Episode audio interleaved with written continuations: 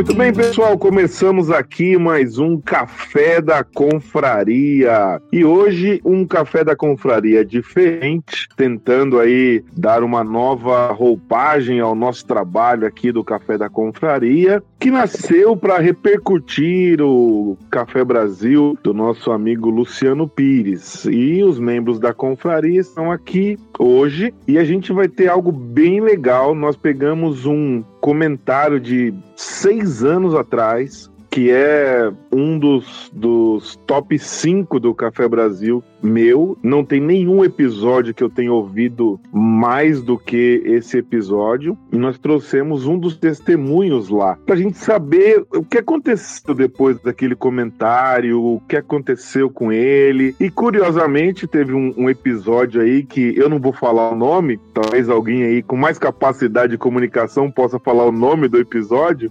mas vai ser bem legal e a gente vai conversar daqui a pouquinho com uma pessoa. Primeiro vamos saber quem é que está aqui aqui com a gente hoje nesse Café da Confraria. Eu sou Rony Clayton, sou aqui de Cerquilho, sou pastor batista e também um confrade desde o comecinho. Aqui é Alexandre Tobias, direto de Jaú, e vamos em frente com esse projeto novo do Café da Confraria que eu achei que vai ser muito, muito interessante. Estou bem curioso para ver o que, que vai dar hoje. Boa noite, aqui é a Sibeli de São Paulo e eu comecei a participar de podcasts com vocês e estou achando muito bacana. Vamos em frente. Aqui é Fernanda, falando de Montes Claros, Minas Gerais, e curiosa também para poder ver quais os caminhos que vão percorrer essa nova etapa do Café da Confraria. Olá, aqui é o Paulo Oliveira, eu falo de São Paulo. Embora esteja no projeto aí desde o início, eu não consigo participar das gravações, mas hoje dei uma folguinha e estou aqui com vocês.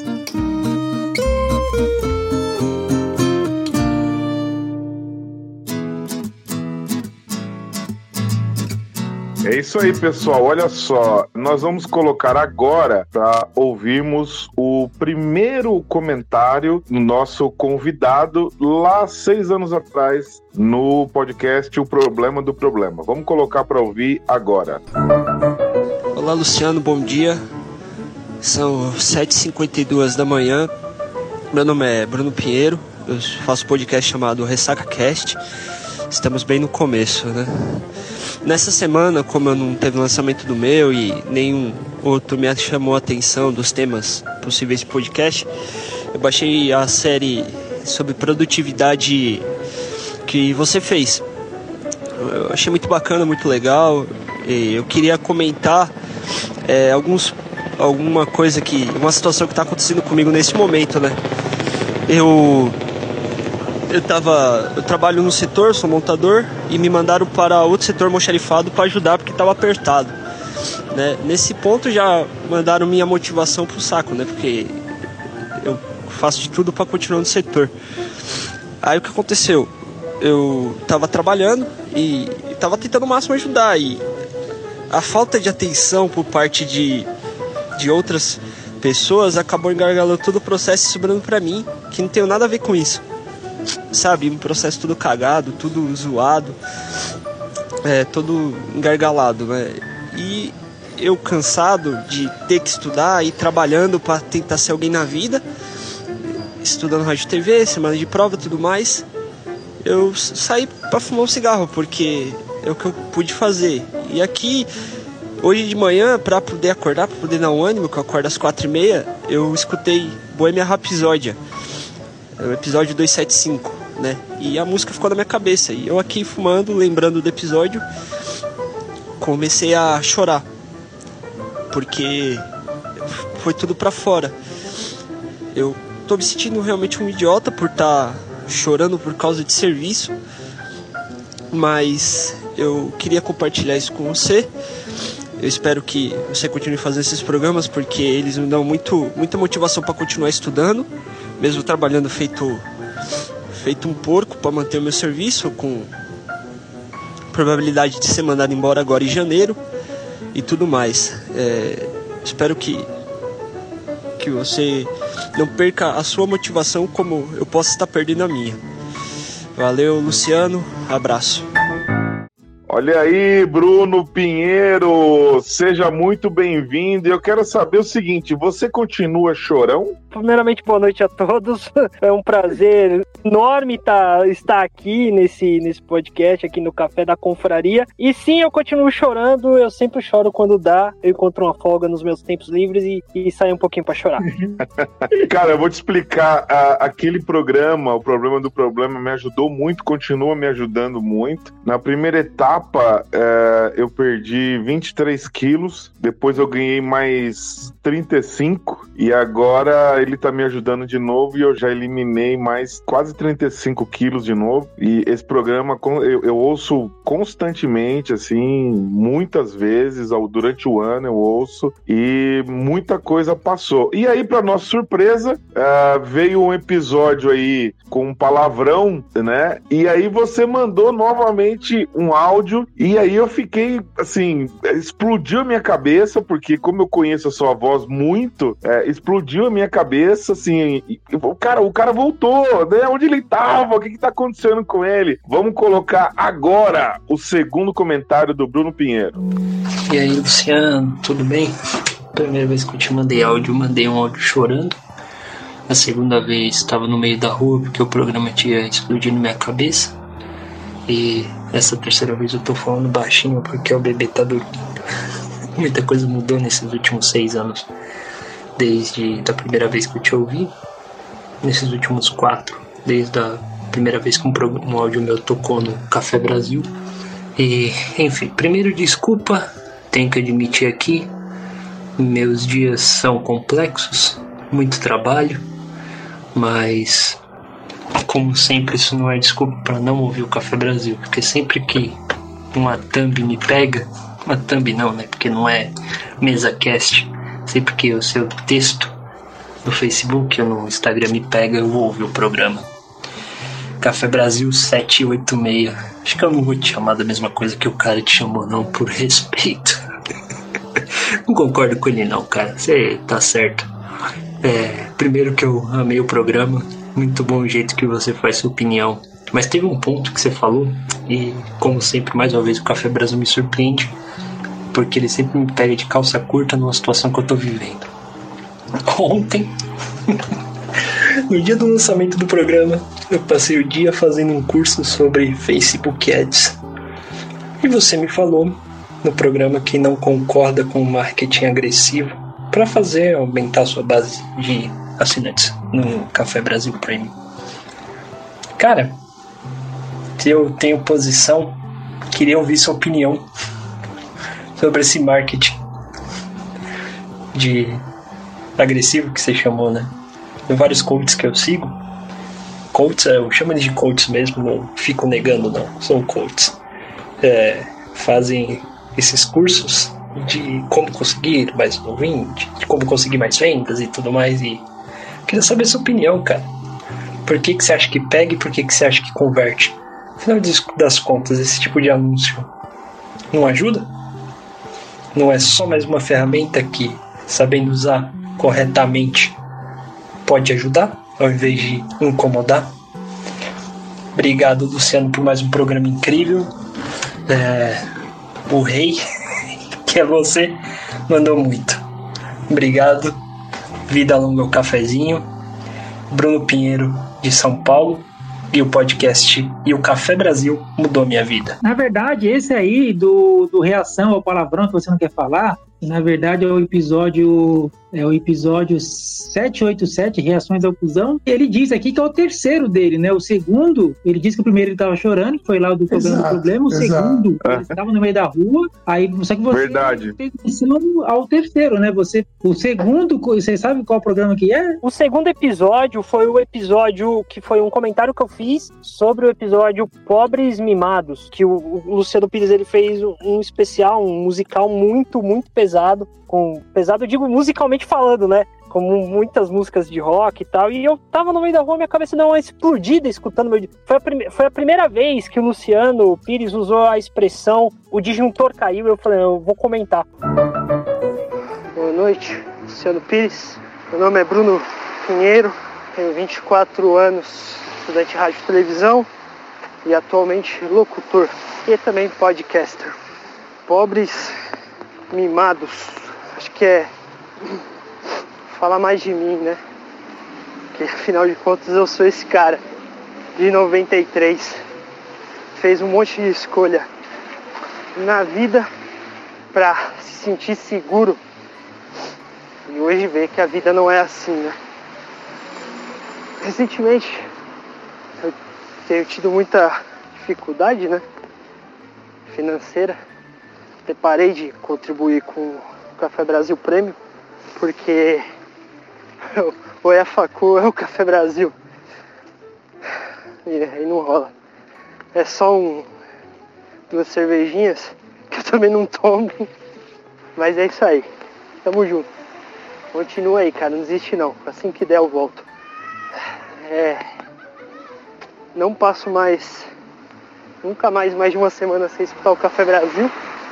Essa porrada no estômago que você deu em mim não fez cair meu disjuntor, né?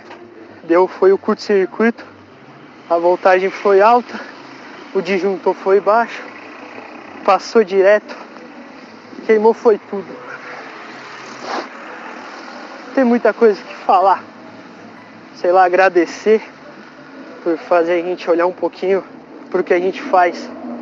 Eu acho que você com o intuito, né, pegando pelo final do seu podcast, era para escrever isso mais para os pais.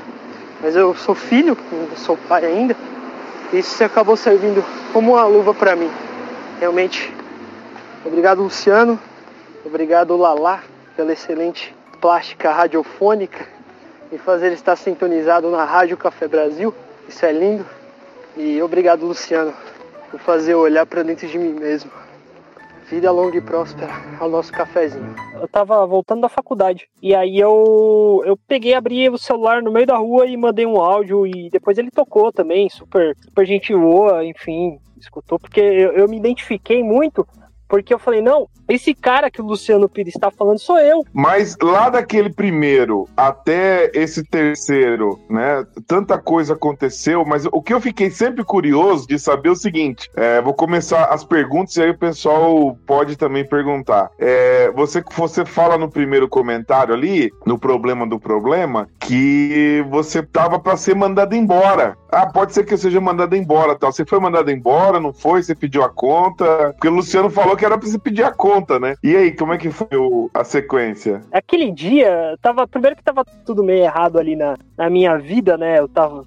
Enfim, eu, eu mandei um áudio chorando pra um podcast. Acho que isso resume tudo que estava acontecendo ali naquele momento, né? Enfim, eu não, não fui mandado embora, né? Mas aquilo me provocou uma reflexão, né? Porque o que, que aconteceu? Eu mandei esse áudio, acho que eram, sei lá, 5 e 10 da manhã, alguma coisa assim, quando eu tava. Tinha acabado de começar o horário de serviço lá. E eu esqueci que eu mandei, sei lá, eu mandei em, em outubro, setembro, alguma coisa assim. E beleza, pô, bola pra frente, vambora, passou. Também não recebi nenhuma resposta ali no, no WhatsApp e beleza. Quando foi em dezembro, tava com a minha, minha noiva, hoje minha esposa, né, mãe do, do meu filhinho. Com ela a gente namorava e o carro quebrou no final do ano, puta, ficamos a pé. E aí a gente foi no shopping tomar um sorvete e na volta no busão eu vi, ó, lançou um Café Brasil. Botei para baixar, e quando o programa baixou, deixei linkado na casa dela e voltei andando para minha. E andando no meio da rua, vendo as pessoas passando, enfim, eu escutei ali o meu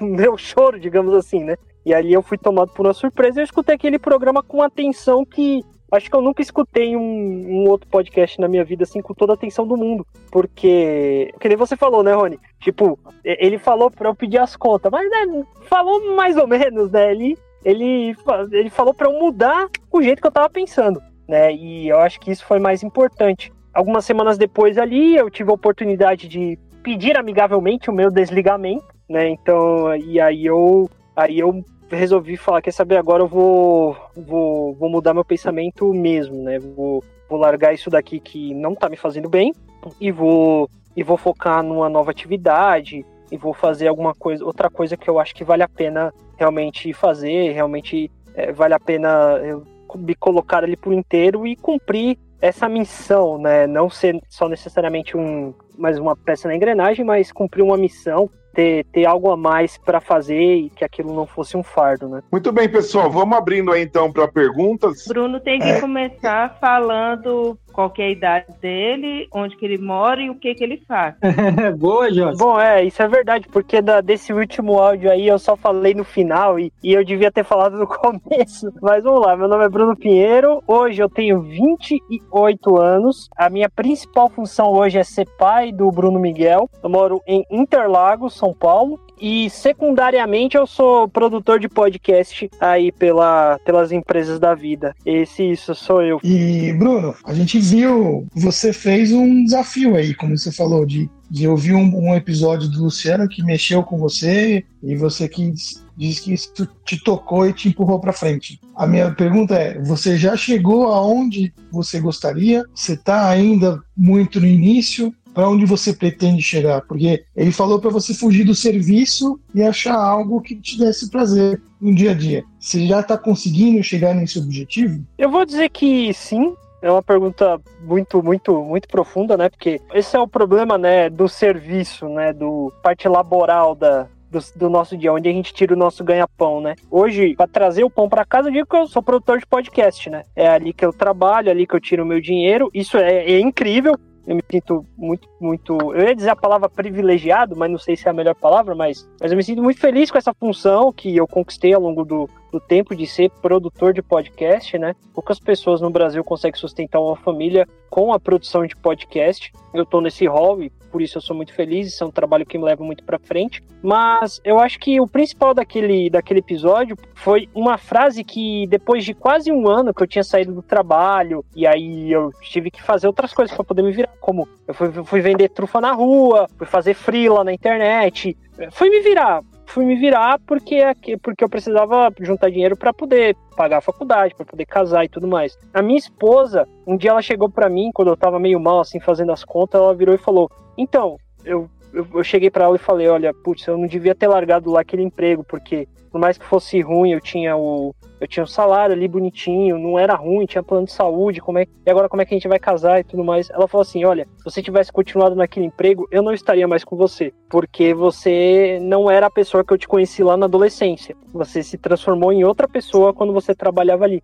Então, eu, eu, eu sinto ainda que eu tô muito no começo de tudo, né? Mas já se passaram aí, sei lá, quatro anos, quase cinco anos desde aquele primeiro áudio, e eu vejo que a parte profissional, com todas as aspas, ainda é só mais uma coisa no meu dia. Eu tenho uma missão muito maior hoje, que é, poxa, cuidar da minha família, sabe? E ao longo do tempo, esse programa ele vai me dizendo muitas coisas. No começo, durante o primeiro tempo, era justamente essa mudança de trabalho, de vida, de sair de um trabalho se transformar numa missão. Hoje, quando eu escuto esse programa de novo, eu falo, cara, é porque eu tô colocando esforço demais, uma coisa que não, não, não necessariamente é, é aquilo que vai que é a minha missão. Né? Eu, por, isso que eu, por isso que eu disse agora, quando a Fernanda me perguntou quem eu sou, e eu falei, olha, eu sou o pai do Bruno Miguel. Porque é isso excelente, que me mostra, né? ser pai do, do Miguelzinho, né? É, é, isso que, que muda. Então eu tô, tô no começo. Eu ainda tenho. Ele, ele ainda tem pelo menos 18 anos aqui na minha casa. Eu espero que não passe muito disso. Ainda tá tudo no começo, né? Tá tudo muito, muito, muito novo ainda. É, é, é esse equilíbrio, na verdade, até que eu acho interessante mesmo. Do trabalho e família, né? Você vê umas coisas andando em paralelo. E é o que você falou. Teu filho é pequeno. Quando você piscar o olho, ele já cresceu tá fora de casa. Você não pode perder essa fase agora, focando às vezes só lá fora, né? Então, é, não é fácil não é fácil buscar essa harmonia mesmo. O sim. Bruno, você estava, você estava respondendo o Alexandre Tobias, tá? Agora sim é o Paulo. E a, o que eu vou perguntar aqui é que, é que não, não ficou muito claro para mim aí, pouca cronologia dos acontecimentos. Foi imediatamente depois que o Luciano te respondeu lá no, no, no programa que você tomou a decisão de sair do emprego? Ou você aguentou bastante tempo ainda? Porque me pareceu um problema ali mais. Você saiu para ah, sair, sair para fumar porque teve um problema, caiu tudo nas minhas costas. Pareceu uma coisa bem, bem, bem recente ali, né? Mas, mas para você ter mandado o áudio, talvez tenha sido tipo uma gota d'água, né? Você estava com vários problemas lá, aí aconteceu isso, Aí você resolveu mandar o áudio. Foi, foi, isso que eu, que, eu entendi. Eu trabalhava, só pra vocês entenderem, numa metalúrgica, só pra você entender essa parte da gota d'água, tá? Primeiro, quando eu entrei, eu entrei pra ser operador de máquina. Eu colocava metal dentro da máquina, apertava o botão do outro lado saía uma peça. Basicamente isso, sendo bem simplista, né? Por não gostarem do, do meu trabalho,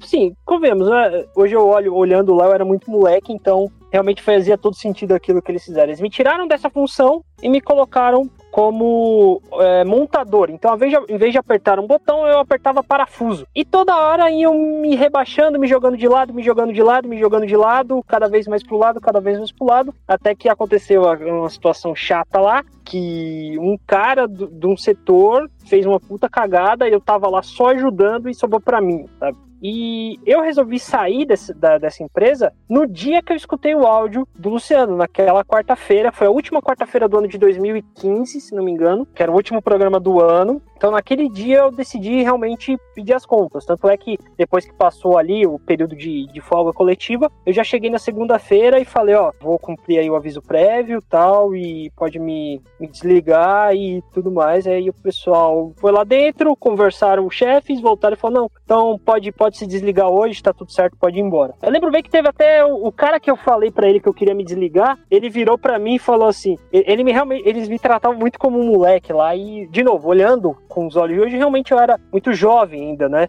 Mas também ele virou para mim e falou assim: Ah, você quer pedir demissão, né? Vou contar pro seu pai que você tá fazendo isso, viu? Aí eu falei, putz, cara, acho que é realmente não é pra eu ficar aqui nesse lugar onde eles não me olham como profissional e sim como filho de um, de um outro cara. Beleza, bora pra frente. Meu pai era peão igual eu, tá ligado? A única diferença é que ele tava lá há 25 anos. Ele era peão, peãozão. Esperava furadeira, meu velho. Vou até mandar um abraço pra ele, o velho Xerém, o senhor Antônio, que foi um, enfim, me indicou para trabalhar lá, me colocou para trabalhar lá. Lá eu aprendi bastante coisa, né? Mas, mas é, foi isso, tá, tá, Paulo? A cronologia foi essa. Eu mandei o áudio, depois de um tempo o Luciano me respondeu, e no dia que ele respondeu ali, eu resolvi, hum, acho que tá na hora de eu mudar, aqui tá na hora de eu, de eu amadurecer um pouquinho. E aí eu saí logo na, na, no começo de 2016 e, e parti para estudar. Aí é que tá. E eu pensei que eu ia ficar de boa, mas não. É, eu pensei que ia ter menos carga, menos horas de trabalho, mas não. Mas como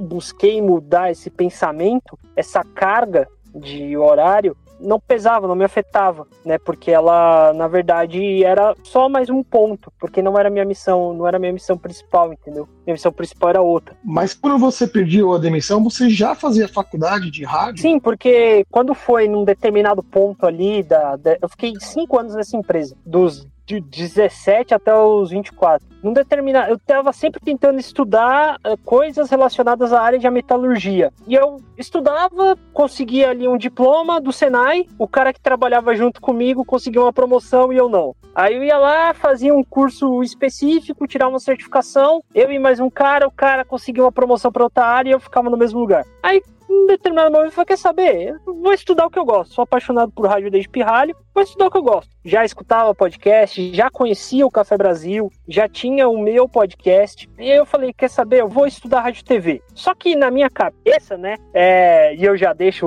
isso aqui, é, acho que uma das piores bobajadas que eu fiz foi, foi ter pensado o seguinte, bom, se eu gosto de rádio, mas eu não tenho uma voz de locutor, eu vou estudar rádio TV porque eu vou aprender a produzir para o rádio. Eu já faço produção aqui no meu podcast, já trabalhei em web rádio no fim de semana, eu já sei como é que escreve um texto, tal, não sei o que, já sei como é que edita um, um spot, edita uma propaganda, então eu vou estudar rádio televisão. Só que o problema é que a faculdade de rádio e televisão não ensina nem rádio nem televisão, entendeu?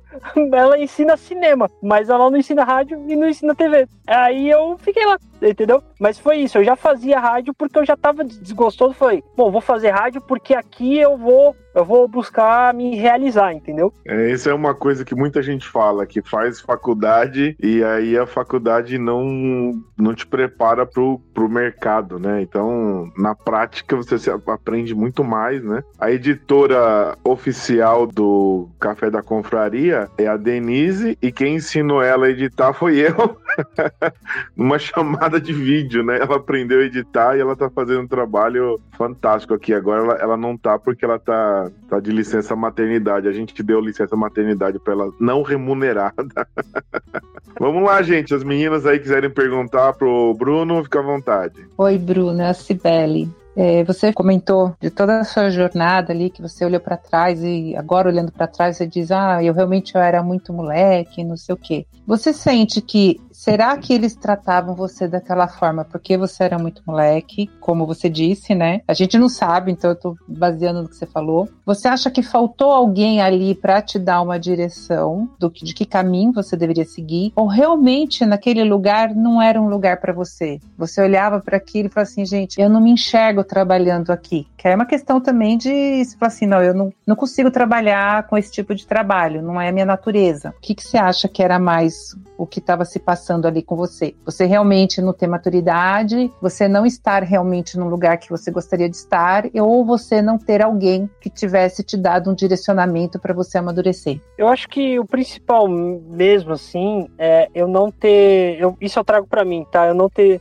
ter sido maduro, não ter tido a maturidade de, enfim, de entender que às vezes o trabalho é esse mesmo. É, que o trabalho tá aí e é trabalho. E, enfim, o propósito às vezes, dele não é ele mesmo, né? É o que ele traz de benefício para sua família, às vezes numa missão, de você ter um trabalho honroso que faz o bem para as pessoas e que tem, sei lá, uma coisa voltada à saúde de, das pessoas, exemplo, médicos e enfermeiros, que trazem benefício, assistente social e tudo mais, né? Meu trabalho, não. Era literalmente era pega uma parafusadeira, aperta uma parafusadeira e solta e pronto. E eu acho que isso era o que pesava. O fato de não ter teoricamente uma pessoa ali para me orientar, eu não digo nem que assim, ah, que não tinha ninguém, não fui orientado, tal. A rotatividade é muito grande nesse tipo de serviço, né? Porque com todas as aspas, você não precisa ser um super especialista para realmente literalmente apertar um parafuso, né? Não é exagero falar que é literalmente apertar parafuso. Então, eu acho que o, o, ponto principal mesmo ali, na, naquele momento, fazendo uma reflexão de hoje,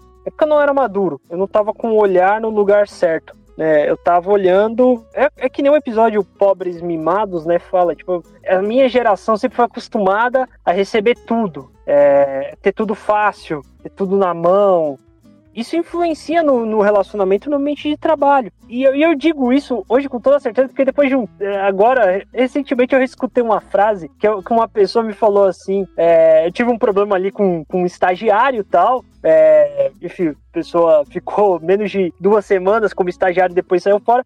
Uma outra pessoa falou pra mim: nem relaxa. Na, na época que eu comecei a trabalhar no meu primeiro emprego, no meu primeiro estágio, eu achava que assim que eu terminasse a minha tarefa do dia, eu podia ir pra casa. Tipo, na escola, tá ligado? Eu, meu, caraca. E a pessoa falou sério, como se fosse a coisa mais normal do mundo. Então, eu acho que o meu principal problema ali naquele momento foi falta de maturidade. Não que o ambiente não fosse ruim, porque eu lembro de, das situações ruins do dia a dia. Era tipo, uma semana você trabalha das 8 da manhã às 5 da tarde. Na semana seguinte, você vai fazer das 8 da noite às 6 da manhã. Durante 40 dias seguidos, sem folga. Hoje a lei mudou, mas na, é, a reforma lá trabalhista do Temer mudou. Mas até aquele momento você não podia passar mais de 40 dias sem folgar. Então a gente fazia esses 40 dias direto das 8 da noite às 6 da manhã e madrugada dentro, couro comendo, você não podia parar para nada. Então, assim, eu sou, eu fui muito mimado. Então acho que esse é o principal momento. É, mas seu pai aposentou nessa metalúrgica? Meu pai se aposentou, meu pai se aposentou. Ah, tá, porque 25 anos de metalúrgica vira 35, né? Por causa da, da salubridade e tal, né? Então, aí meu pai, ele manda um grande abraço pro Fernando Henrique Cardoso, que chamou ele de vagabundo, e metalurgia não entra mais como salubridade. Então meu pai se aposentou quando ah. juntou os 35. É, é, é, é proibido é porque, falar porque... o nome do Fernando Henrique aqui na minha casa, porque meu pai, ele fica bravo. É porque meu pai morreu quando eu tinha 11 anos, né? Ele morreu com 38, mas ele já estava certo que ele ia aposentar com 46 ou 47. Ele também trabalhava em metalúrgica naquela época e contava a salubridade e tal, né? Mas não parece que você era mimado porque seu pai te colocou para trabalhar na metalúrgica com 18 anos. Não é coisa de mimado. 17, né? Então, mas... não parece uma coisa de, de mimado. Eu acho que você tá com o olhar aí um pouco tá atravessado, né? Eu não sei, cara, porque eu lembro muito de como eu reagia às cobranças. Por exemplo, alguém, o cara me falava assim: ah, em vez de você ficar aqui nesse posto, você vai lá para tal lugar. Eu, eu, eu, me sinto até mal de falar, mas eu lembro de eu fazendo birra, sabe? Tipo, criança, pô, cara, de novo essa merda, que bosta, sabe? Reclamando como se fosse uma criança, sabe? Enfim, precisava de eu fazer alguma coisa a mais do que foi combinado ali e eu reclamava como se fosse uma criança. Então, eu ainda acho que eu tinha, que eu ainda tinha, eu, de novo, mesmo jeito que eu mudei nesse tempo, desses últimos quatro anos, talvez eu mude meu olhar mais para frente em relação àquilo, mas eu ainda tenho muito essa sensação, sabe? Eu podia ter pelo menos encarado melhor as situações. Não que isso fosse mudar o fim ou que, que eu teria ficado lá, mas talvez eu pudesse ter mudado esse olhar. Onde, onde ficava a metalúrgica? A 5 quilômetros da minha casa. Era o sonho do emprego. Aí é mimo demais, pô. O pai arrumou um emprego, 5 quilômetros de casa. Aí, aí eu, pô. Qual bairro que era de São Paulo? Interlagos. É próximo aqui. Ah, ah, tá. Sim, aí não precisava nem pegar metrô lotado, nem nada, né? Ia de carro, de bicicleta. Ia de bicicleta. Não, na mão porque tinha fretado. Ah, fretado da empresa, né? Pegava na porta de casa, deixava lá dentro, depois deixava de novo na porta de casa. É, mimado mesmo. Mimado.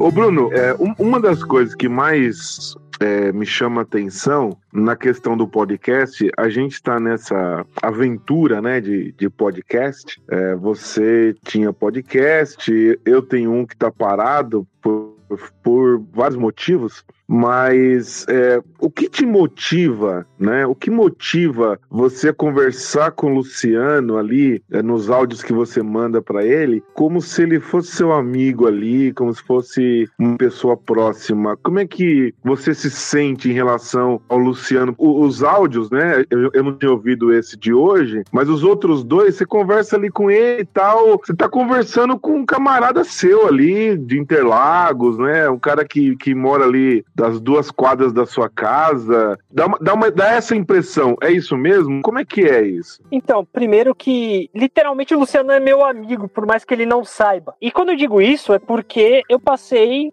quase um ano com e a, um ano da minha vida com as madrugadas sendo preenchidas com Café Brasil, né? Eu vou tentar ser visual aqui. Todo mundo sabe que na metalurgia em, em fábricas você precisa usar o EPI, o protetor, aquele equipamento de proteção individual, e tem aquele plug auricular, que é aquele aquela algodãozinho que você coloca no ouvido para você poder não, enfim, reduzir o ruído de fundo ali para você poder, enfim, ter a audição mais saudável.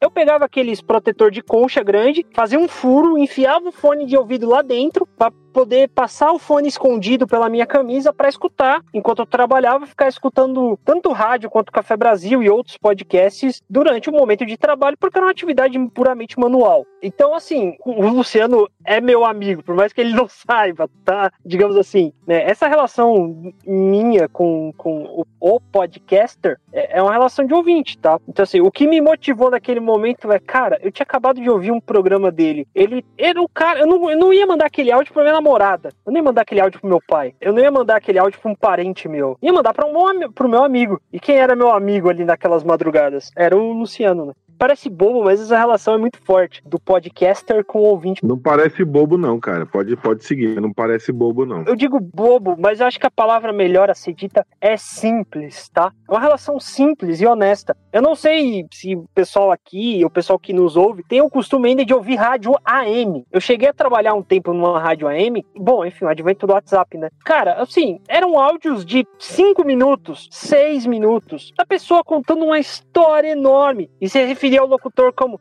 ai, fulano, como se fosse na mesa da cozinha, você conversando com a vizinha. É, isso eu vi, enfim, eu sempre tive essa relação com os podcasters, com os caras que eu ouço, mas isso também, cara, é, é uma relação, cara, do ouvinte com o comunicador da voz. Porque voz não tem cor, voz não tem cheiro, voz não tem preconceito, voz é voz. Voz você conversa, voz você se informa, voz te faz companhia, né? E agora me saindo do lado de ouvinte pro lado de, de profissional, tem uma frase que eu escutei um cara, não sei, provavelmente todo mundo conhece, é o Diguinho Coruja. Ele falou de brincadeira, mas é muito real. Ele fala assim: olha, você dizer a hora certa mesmo no rádio, você ajuda uma pessoa mais velha a lembrar que ele tem que tomar o um remédio. E aquilo pode salvar a vida dele. Então toda a relação da daqui para lá, do ouvinte pro comunicador é forte, como do comunicador pro ouvinte também. Por mais que seja uma, uma mídia que não tenha tanta interação direta como Facebook, como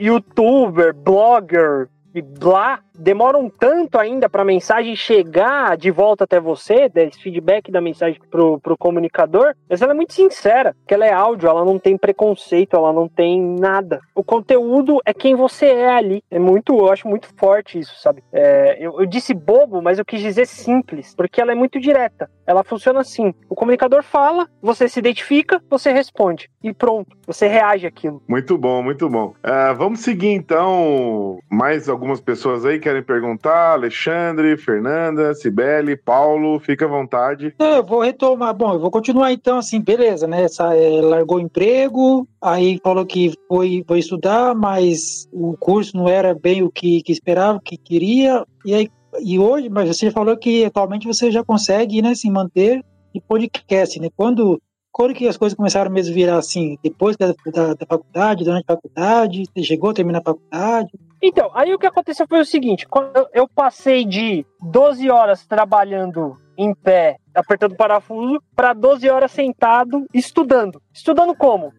Eu pegava meu podcast e editava, editava, editava, editava até exaustão até ficar perfeito para colocar no ar. Quando eu tinha que entregar um rápido, eu botava no ar rapidinho, depois eu ficava editando e eu ficava usando o meu podcast à época como meu laboratório. E gravava, e gravava muito, e gravava muito, e gravava muito. E surgiu uma oportunidade para eu fazer o curso de locução na Rádio Oficina de São Paulo na escola de radialistas de São Paulo. Né, eu consegui ali juntar uma grana que eu tinha guardado do dinheiro ali da, do fundo de garantia, esses direitos aí que, a gente, que, eu tinha ali naquela época. Eu peguei e falei assim: quer saber, vou ter uma grana aqui, eu vou investir aqui nesse curso de locução. Porque eu falei assim: bom, eu quero ser produtor, eu quero produzir, eu quero escrever, quero criar, quero, quero fazer essa parte mais maluquinha da parada. Mas dirigir, talvez. Mas como é que eu vou produzir um, uma ferramenta que eu não conheço? Senão vai ficar que nem aquela, aquele velho exemplo da, que você, a gente faz um trabalho, entrega pro cliente, ele olha e fala: Ah, não tá legal. Aí você pergunta: O que que não tá legal? Ele, não sei, mas não tá legal, faz de novo. Né? Eu não queria ser esse cara. Eu queria ser alguém que soubesse dirigir, soubesse entender o que está sendo entregue ali o serviço. Então, fazer locução.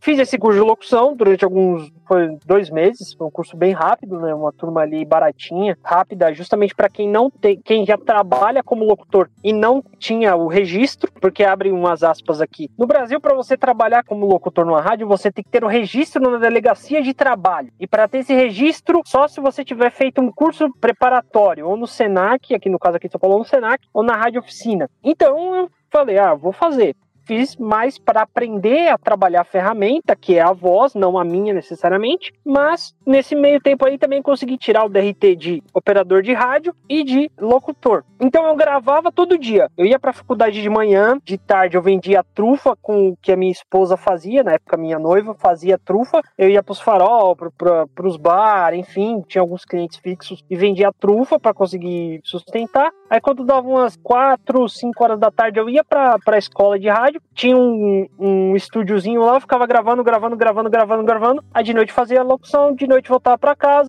Aí minha esposa fazia as trufas na casa dela. Quando eu chegava, eu dava uma força pra de, no dia seguinte começar tudo de novo. E nesse meio tempo editando e trabalhando e fazendo todo esse trabalho. E o que aconteceu é que né, a faculdade ela acabou ficando para trás e eu não terminei ela por um motivo muito normal que num semestre eu terminei o semestre pagando 410 reais, no semestre seguinte a faculdade foi vendida, o curso passou para 1.200 reais, sem bolsa, sem nada. Então assim, o dinheiro que eu conseguia vender do trufa já não, já não mais pagava aquele curso ali, então eu tinha que me virar. E aí eu falei, ah, vou dar uma pausa na faculdade, minha esposa também estava fazendo a faculdade dela, falou: termina você a sua que só falta o semestre. Eu parei e aí eu falei: ah, semestre que vem as coisas no Brasil melhoram. As coisas no Brasil melhorando, ah, quem sabe eu consigo um emprego melhor e vai dar certo. E não consegui, aí eu parei, mas eu também fiquei tranquilo, né? Enquanto a isso. Também consegui nesse meio tempo, enquanto eu tava ali, parecia uma vaga para trabalhar de operador numa rádio chamada Sara Brasil FM aqui de São Paulo.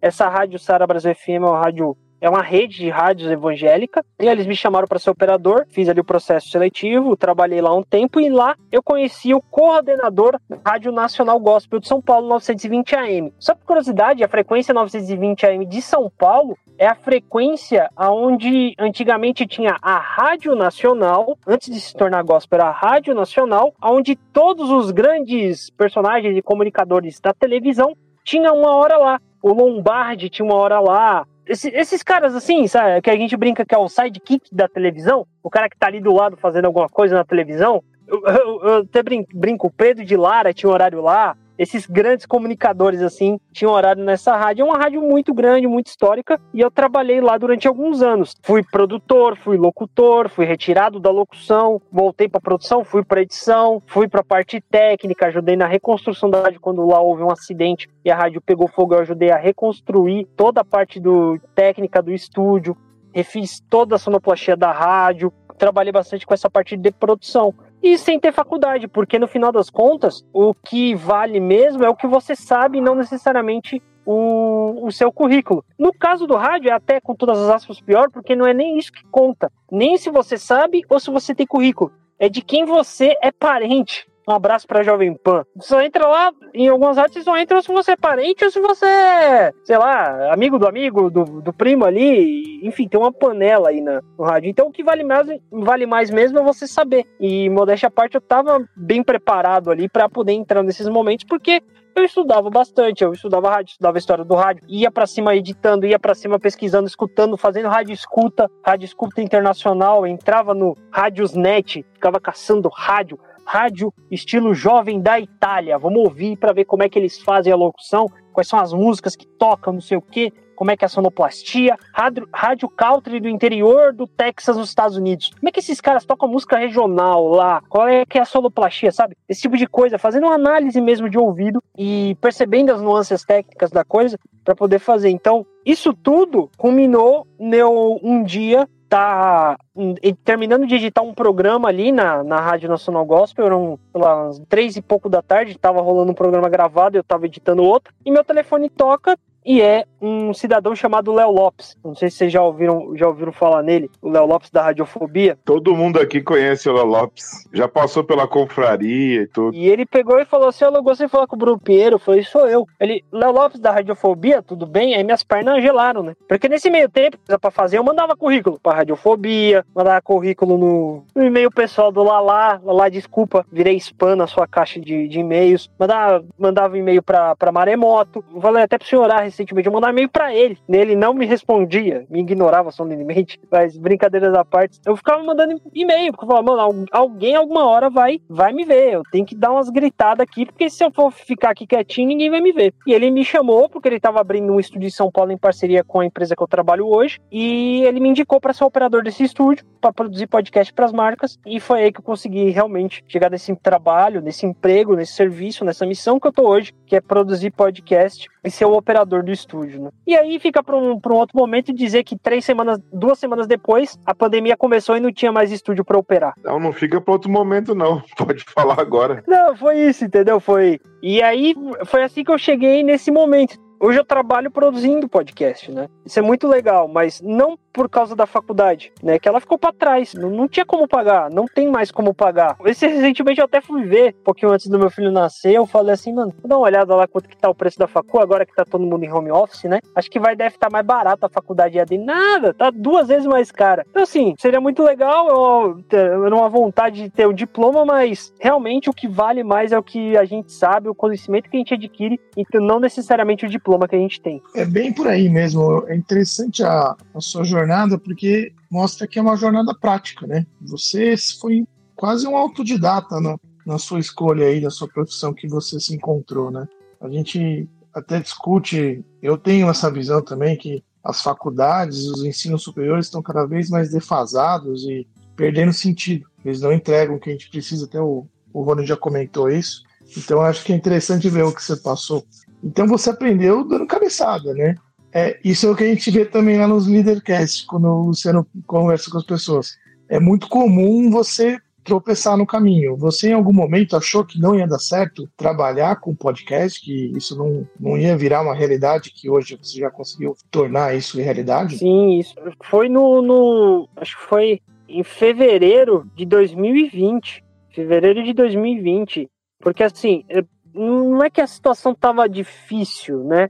Mas eu olhei e falei assim: quer saber? Acho que já valeu tudo que eu vivi até aqui valeu. Foi legal a história de eu ter saído de lá, ter trabalhado nas rádios, ter feito o meu podcast. O podcast não acabou? Não, tudo bem, mas foi legal, foi uma boa história. Então, eu falei para minha esposa: olha, você tá grávida, eu não tô conseguindo um segundo trabalho em outra rádio, então eu vou começar a mandar currículo de volta pra metalurgia. Foi esse o papo que rolou. Ela falou assim: você tem certeza? Eu falei: tenho, porque, assim, já valeu, valeu a pena tudo que a gente fez até aqui. E naquele momento eu falei assim, puxa, tá bom, é isso, chegamos nesse ponto e tá legal. O que, que eu comecei a fazer? Eu comecei a mandar. Eu, eu fiz um outro LinkedIn como não como produtor de podcast, mas como, como operador de máquina de novo. Fui atrás do meu diploma lá no Senai, porque eu, eu tinha feito Senai lá seis anos atrás, e eu tinha pegar lá o diploma, falar, nem vou pegar. Eu fui atrás, organizei tudo certinho para começar a procurar de novo emprego, porque não tava achando, já, já tinha tomado todos os nãos possíveis, né? E foi nesse meio tempo que eu recebi essa ligação do Lopes, entendeu? Que aí eu falei, nossa, foi, foi um bom ponto de virada. Todas as vezes antes que quando quando ah, acabou o dinheiro do mês, cara, putz, dia 20 e você só tem o dinheiro de pagar a faculdade mês que vem, não tem dinheiro para comprar nada para fazer trufa, você vai ter que esperar aí aparecer alguma coisa, aparecer algum frio para você poder começar tudo de novo. Eu sempre falava, não, então agora é o momento de eu ficar quieto no meu quarto, ficar estudando porque não tem muito o que fazer. Porque eu pensava, não é pelo trabalho, é pela missão, né? não é pela carga, é, é aonde eu quero chegar. E eu, eu, não, eu digo, eu queria, eu queria muito casar com a minha esposa. É isso que eu botava ali naquela, naquela meta. Eu digo isso de verdade assim, com, com, porque a gente se conhece desde pirralho, e eu sempre colocava isso. Mas quando eu vi minha esposa grávida, o salário não dando mais conta, as contas começando a chegar, recém-casado, tem que pagar as coisas. Eu falei, bom, vou, vou voltar, não tem problema foi legal, foi bacana. Graças ao bom Deus, né, isso, isso mudou naquela ligação ali que eu recebi naquele dia. Olá, senhorá por aqui. Estou invadindo esse espaço para informar que agora é hora do Café no Pires, com o pitaco do Luciano Pires. Bom dia, boa tarde, boa noite. Luciano Pires aqui com mais um Café no Pires, né, para o nosso podcast da Confraria. Cara, e o tema aqui é de balançar a gente, né? Eu, eu há muito tempo eu costumo tratar desse, desse tema de como é essa força que o podcast tem de impactar nas pessoas, né? Eu tenho um trabalho bastante diversificado, quer dizer, eu já, eu já experimentei essa ideia de impactar as pessoas com um texto, impactar as pessoas com a palestra, uh, impactar as pessoas com um vídeo, alguma coisa assim, mas eu nunca vi nada tão forte quanto o podcast, né? O podcast, acho que por essa coisa de usar a palavra, e, e acho que mais é uma, uma coisa, o podcast é uma, é uma atividade solitária, né? Você não ouve o podcast em grupo, ah, vamos ligar aqui para todo mundo ouvir, até porque botar um som e ficar todo mundo ouvindo, olhando para a cara do outro é meio complicado né? Acho que só com música você consegue uma coisa assim. O podcast é, é diferenciado. Então, o fato de você fazer aquela coisa meio mecânica de colocar um, um aparelhinho de plástico dentro do seu ouvido, da voz da, do podcaster entrar dentro da sua cabeça, de você estar tá focado, prestando atenção, tendo uma mobilização é, é, emocional, né? Porque o, a maneira como o programa é preparado, as, as, as coisas que são ditas ali, as pausas, tudo isso é feito para construir um momento de raporte, né? o raporte do podcaster com quem está ali ouvindo.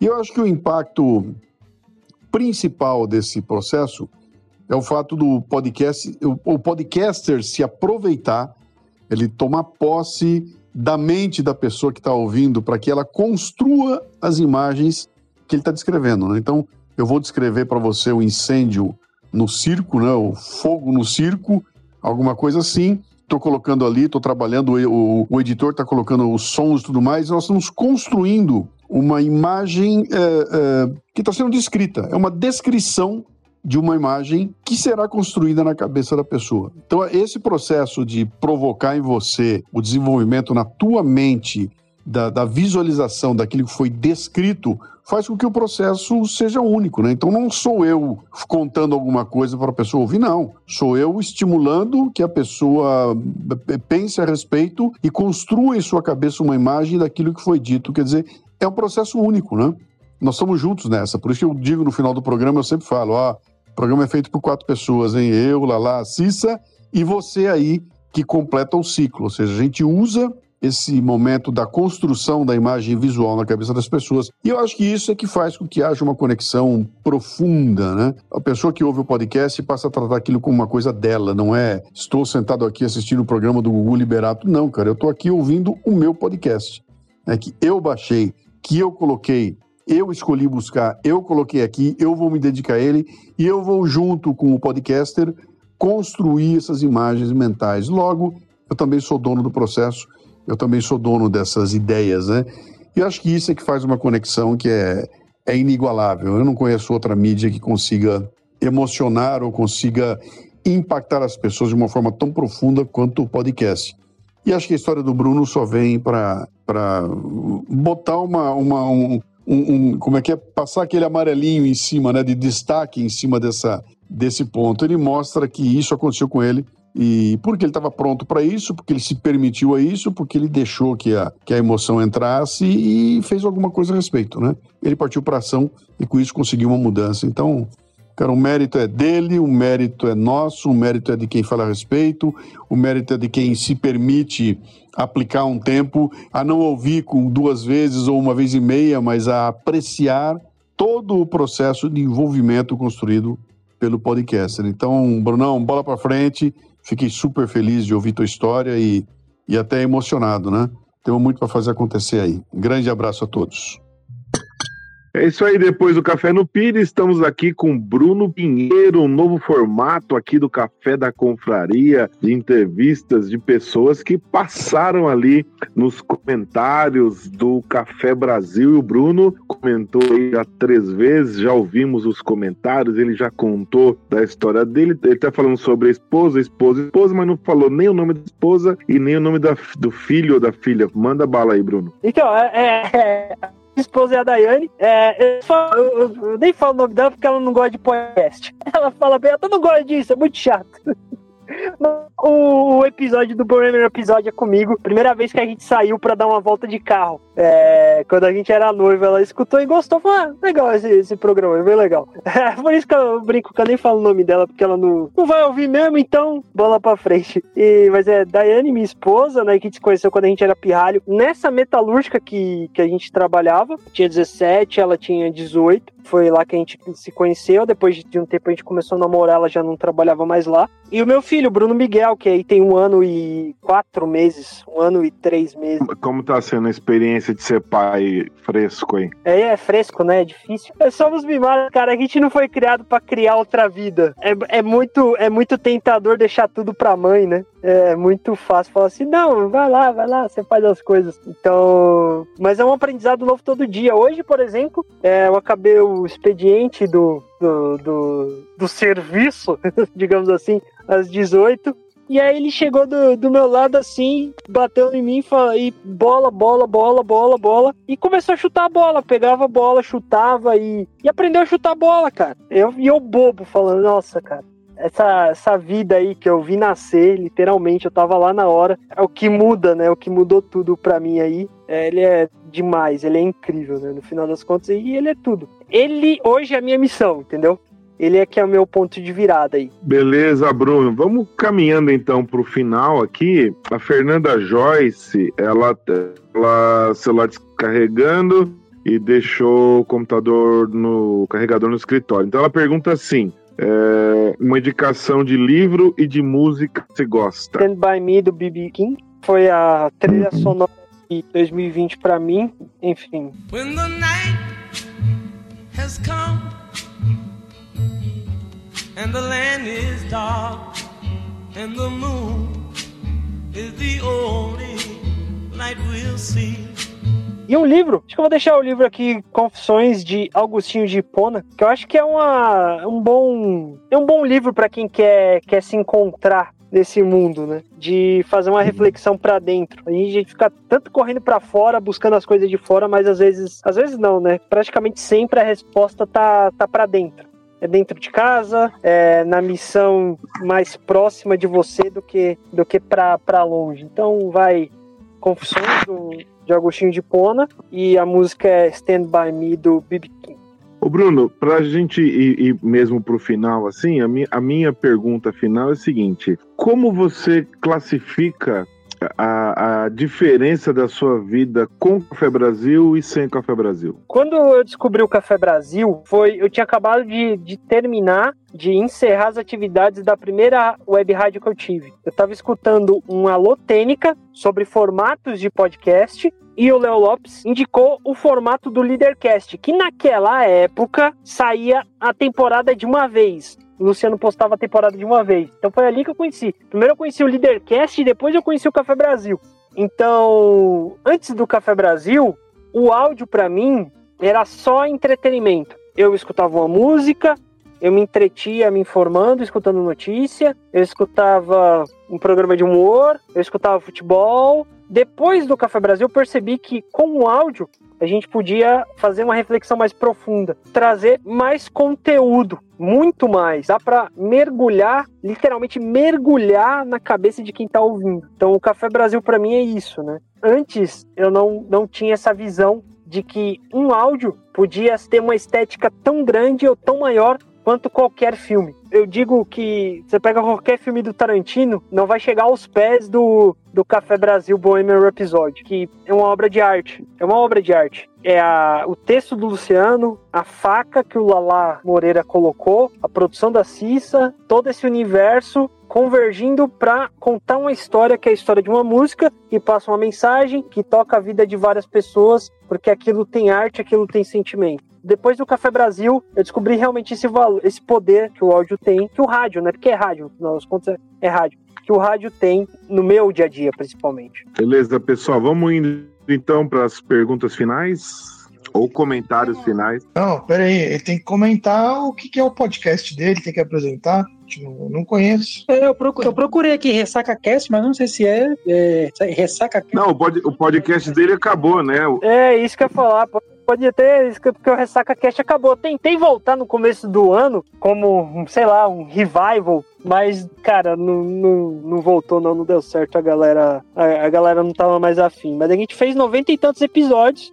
É, era como o, muita, muita gente da Podosfera fala, era mais um podcast de cultura nerd. A gente falava umas besteiradas, a única diferença é que a gente gravava extremamente alcoolizado. Só isso.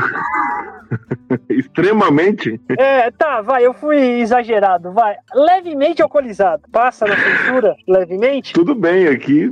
Ah, Não, tô brincando, tô brincando. A diferença é que a gente gravava com essa temática da, do que a gente também tipo, tomava cervejinha. Era a nossa desculpa de sexta-feira para tomar uma cerveja e conversar com os amigos, entendeu? E a gente gostava de cinema, a gente gravava sobre cinema. A gente gostava de games, gravava um episódio de games. E sempre foi assim. É, vamos lá então, quem perguntas finais? Bruno, é, você falou tudo da, de como você fez toda a mudança, né? Que você, você não tinha amadurecido nem nada, né? Eu não sei se você chegou a escutar o pod sumário do Luciano hoje, mas ele fala, falou sobre empreendedorismo, mas um passo dele que, a hora que você ficou falando ali, nossa, martelou aquilo na minha cabeça. Que o, o livro que ele comentou, que é Gente, eu não vou lembrar o nome do livro agora, desculpa. É, é persistência, constância, né? E, e você estava dizendo, você não sabia direito o que ia acontecer, então você ficou ali estudando. Então o que a gente percebe ali é que você não tinha muito uma ideia exatamente de onde você queria chegar,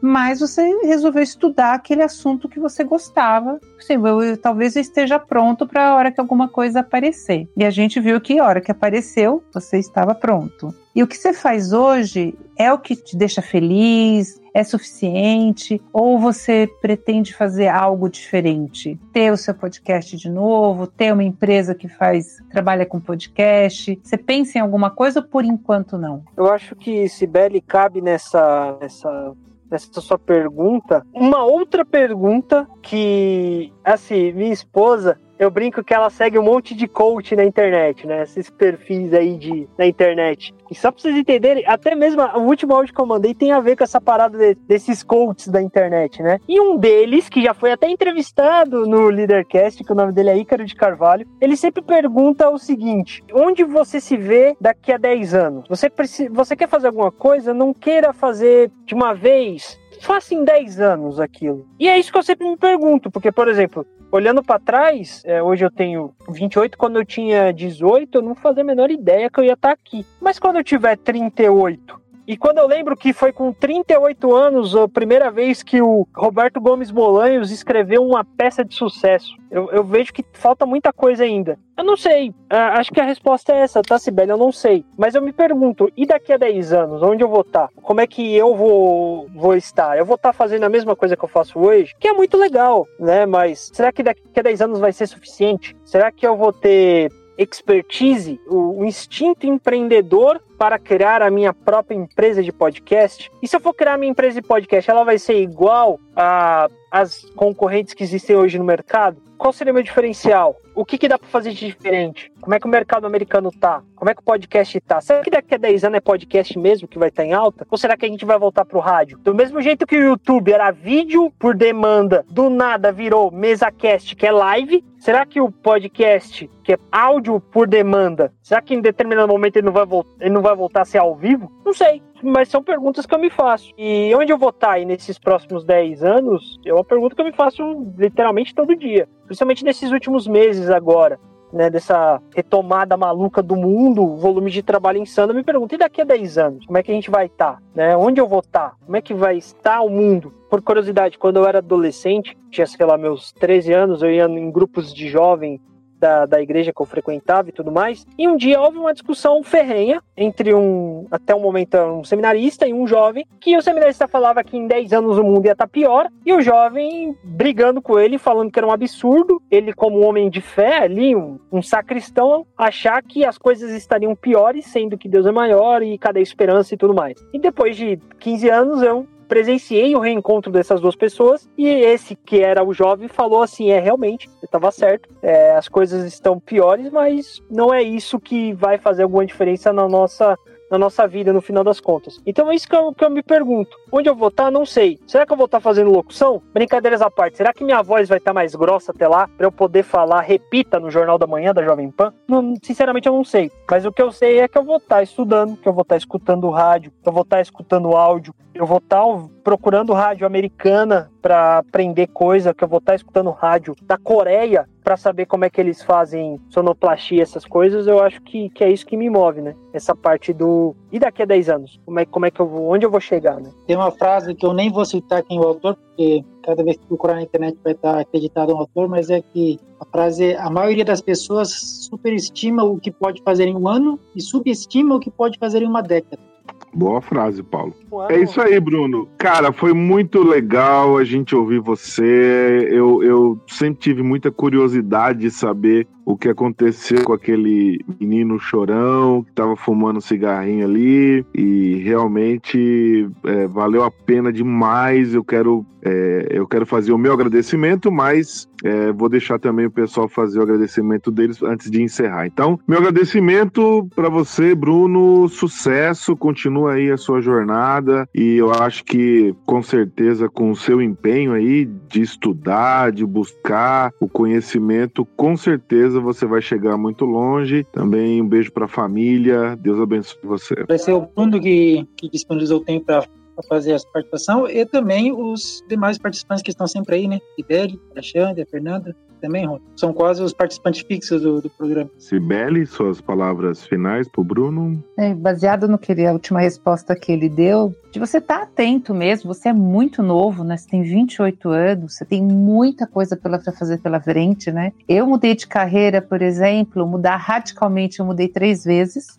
E desde que eu mudei para a última carreira, que eu estou em tecnologia, dentro de tecnologia, eu tive zilhões de mudanças no último ano. Eu tive praticamente seis mudanças de equipe, sete mudanças de gestão e seis mudanças de cargo no último ano. Então não é fácil. Eu sou bem mais velha que você, tá, Bruno? E não é fácil você passar por isso. Então é questão não é só amadurecimento, é resiliência. Quando eu perguntei também sobre você ter alguém, eu acho que sim, faltou alguém ali te dando um direcionamento, mesmo que você não amadurecesse tudo, de repente de alguém, mesmo que tenha muita rotatividade, um gestor que é gestor, um líder que é líder, ele vai ali tentar ajudar aquela pessoa, tentar achar alguma coisa naquela pessoa que possa fazer com que ela cresça, com que ela amadureça. Então, eu acho que é isso que você falou, né? É um mercado que muda muito, a gente não sabe exatamente o que vai acontecer com essa retomada e de ficar ali atento, né? Eu também não sei te dizer é onde eu estarei daqui cinco anos. Eu não sei. Ainda mais com todas essas mudanças que eu passei. É, não sei se eu vou continuar na empresa que eu tô, se eu vou fazer alguma coisa,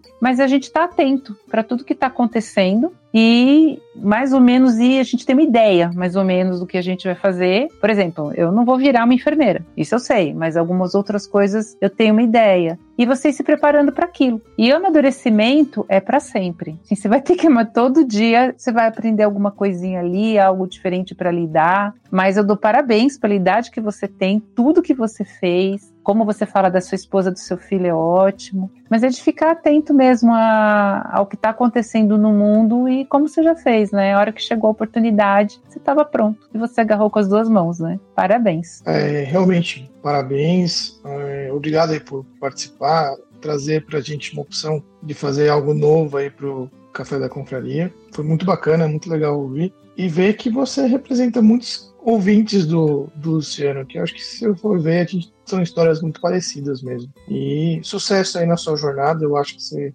achou um, uma trilha, que realmente o caminho é longo, mas você já sabe, já achou a trilha. Então só ter paciência e seguir em frente. Parabéns. É isso aí, Bruno. Então deixa aí é, com a gente as suas palavras finais aqui para os ouvintes do Café da Confraria e também, com certeza, os ouvintes do Café Brasil. Suas palavras finais, Bruno. Primeiro, agradecer aí por esse tempo que a gente ficou junto. É, eu falei até pro, pro Rony, né? Tipo, cara, eu não tenho muito muito que, que contar. Eu mandei um áudio para um podcaster. Não tem muita, muita coisa de, de interessante, mas vocês foram muito generosos comigo aí com as perguntas e para trazer o que eu vivi nesses últimos anos, que de novo, é, foi com todas as aspas ainda foi só mais uma história, a única diferença é que ela foi a minha. Então para mim ela tem um valor grande. E eu gosto muito de ouvir o Café Brasil justamente por um detalhe. O Café Brasil me surpreende. É, é diferente de quando eu ouço o Flow Podcast, ou Inteligência Limitada, ou Nerdcast, ou qualquer outro podcast da Podosfera, ou qualquer um, qualquer um. Eu sei como o episódio vai acabar quando eu dou play. E mesmo assim eu escuto, porque é o que eu tô indo buscar naquele momento. Mas o Café Brasil não. Eu não sei como é que aquele episódio vai acabar. Eu não sei qual disjuntor ele vai derrubar. E ele já derrubou vários disjuntores, então agradecer todo mundo que é ouvinte do Café Brasil, porque isso ajuda o Luciano Pires a continuar escrevendo, a continuar fazendo o programa toda semana, ali todas as quartas-feiras, sem faltar um, há pelo menos uns 17 anos, lá exagerando um pouco. Mas é isso. E agradecer vocês, obrigado, Rony, pelo convite. Um pouco difícil, né? Você ser o primeiro dessa série, você fica meio, o que, que eu vou falar, o que, que eu vou falar, mas, mas deu certo. Muito obrigado, viu, gente? Obrigado mesmo. Cara, foi muito bom para mim, surpreendeu totalmente todas as expectativas, né? A gente se frustrar, basta ter uma expectativa, mas com certeza não foi frustrado, foi muito bom. É isso aí, muito obrigado, Cibele, Paulo, meu amigo Alexandre Tobias e também a Fernanda Joyce, que tem um probleminha lá, mas também esteve aqui. Obrigado a você que ouve o Café da Confraria, essa nossa aventura de descobrir como é que faz um podcast. Então, você vai acompanhando aí e aquele abraço. Deus abençoe vocês. Um abraço.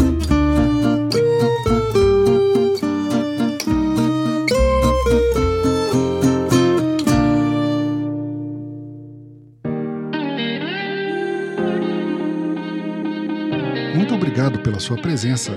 Você pode assinar o nosso podcast no seu agregador favorito e mandar seu comentário lá no nosso Instagram. Somos o Café da Confraria. Confrades podem propor temas lá no grupo do Telegram. É só nos marcar. Quer produzir um episódio? Entra para o Café da Confraria. Um abraço e até a próxima.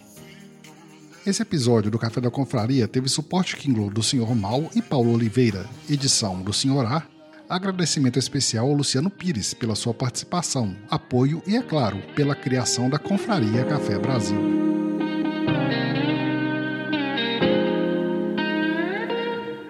Gente, hoje é meu aniversário, viu? Ah, ah, você devia ter falado antes. Não, não. antes. Happy birthday, dear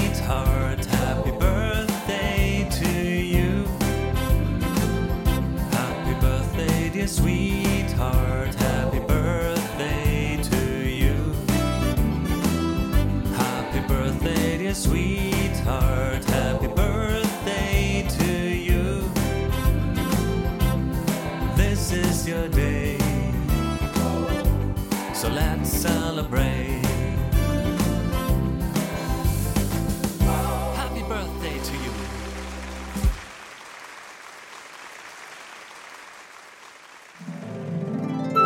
Mais um produto com a edição Senhor A.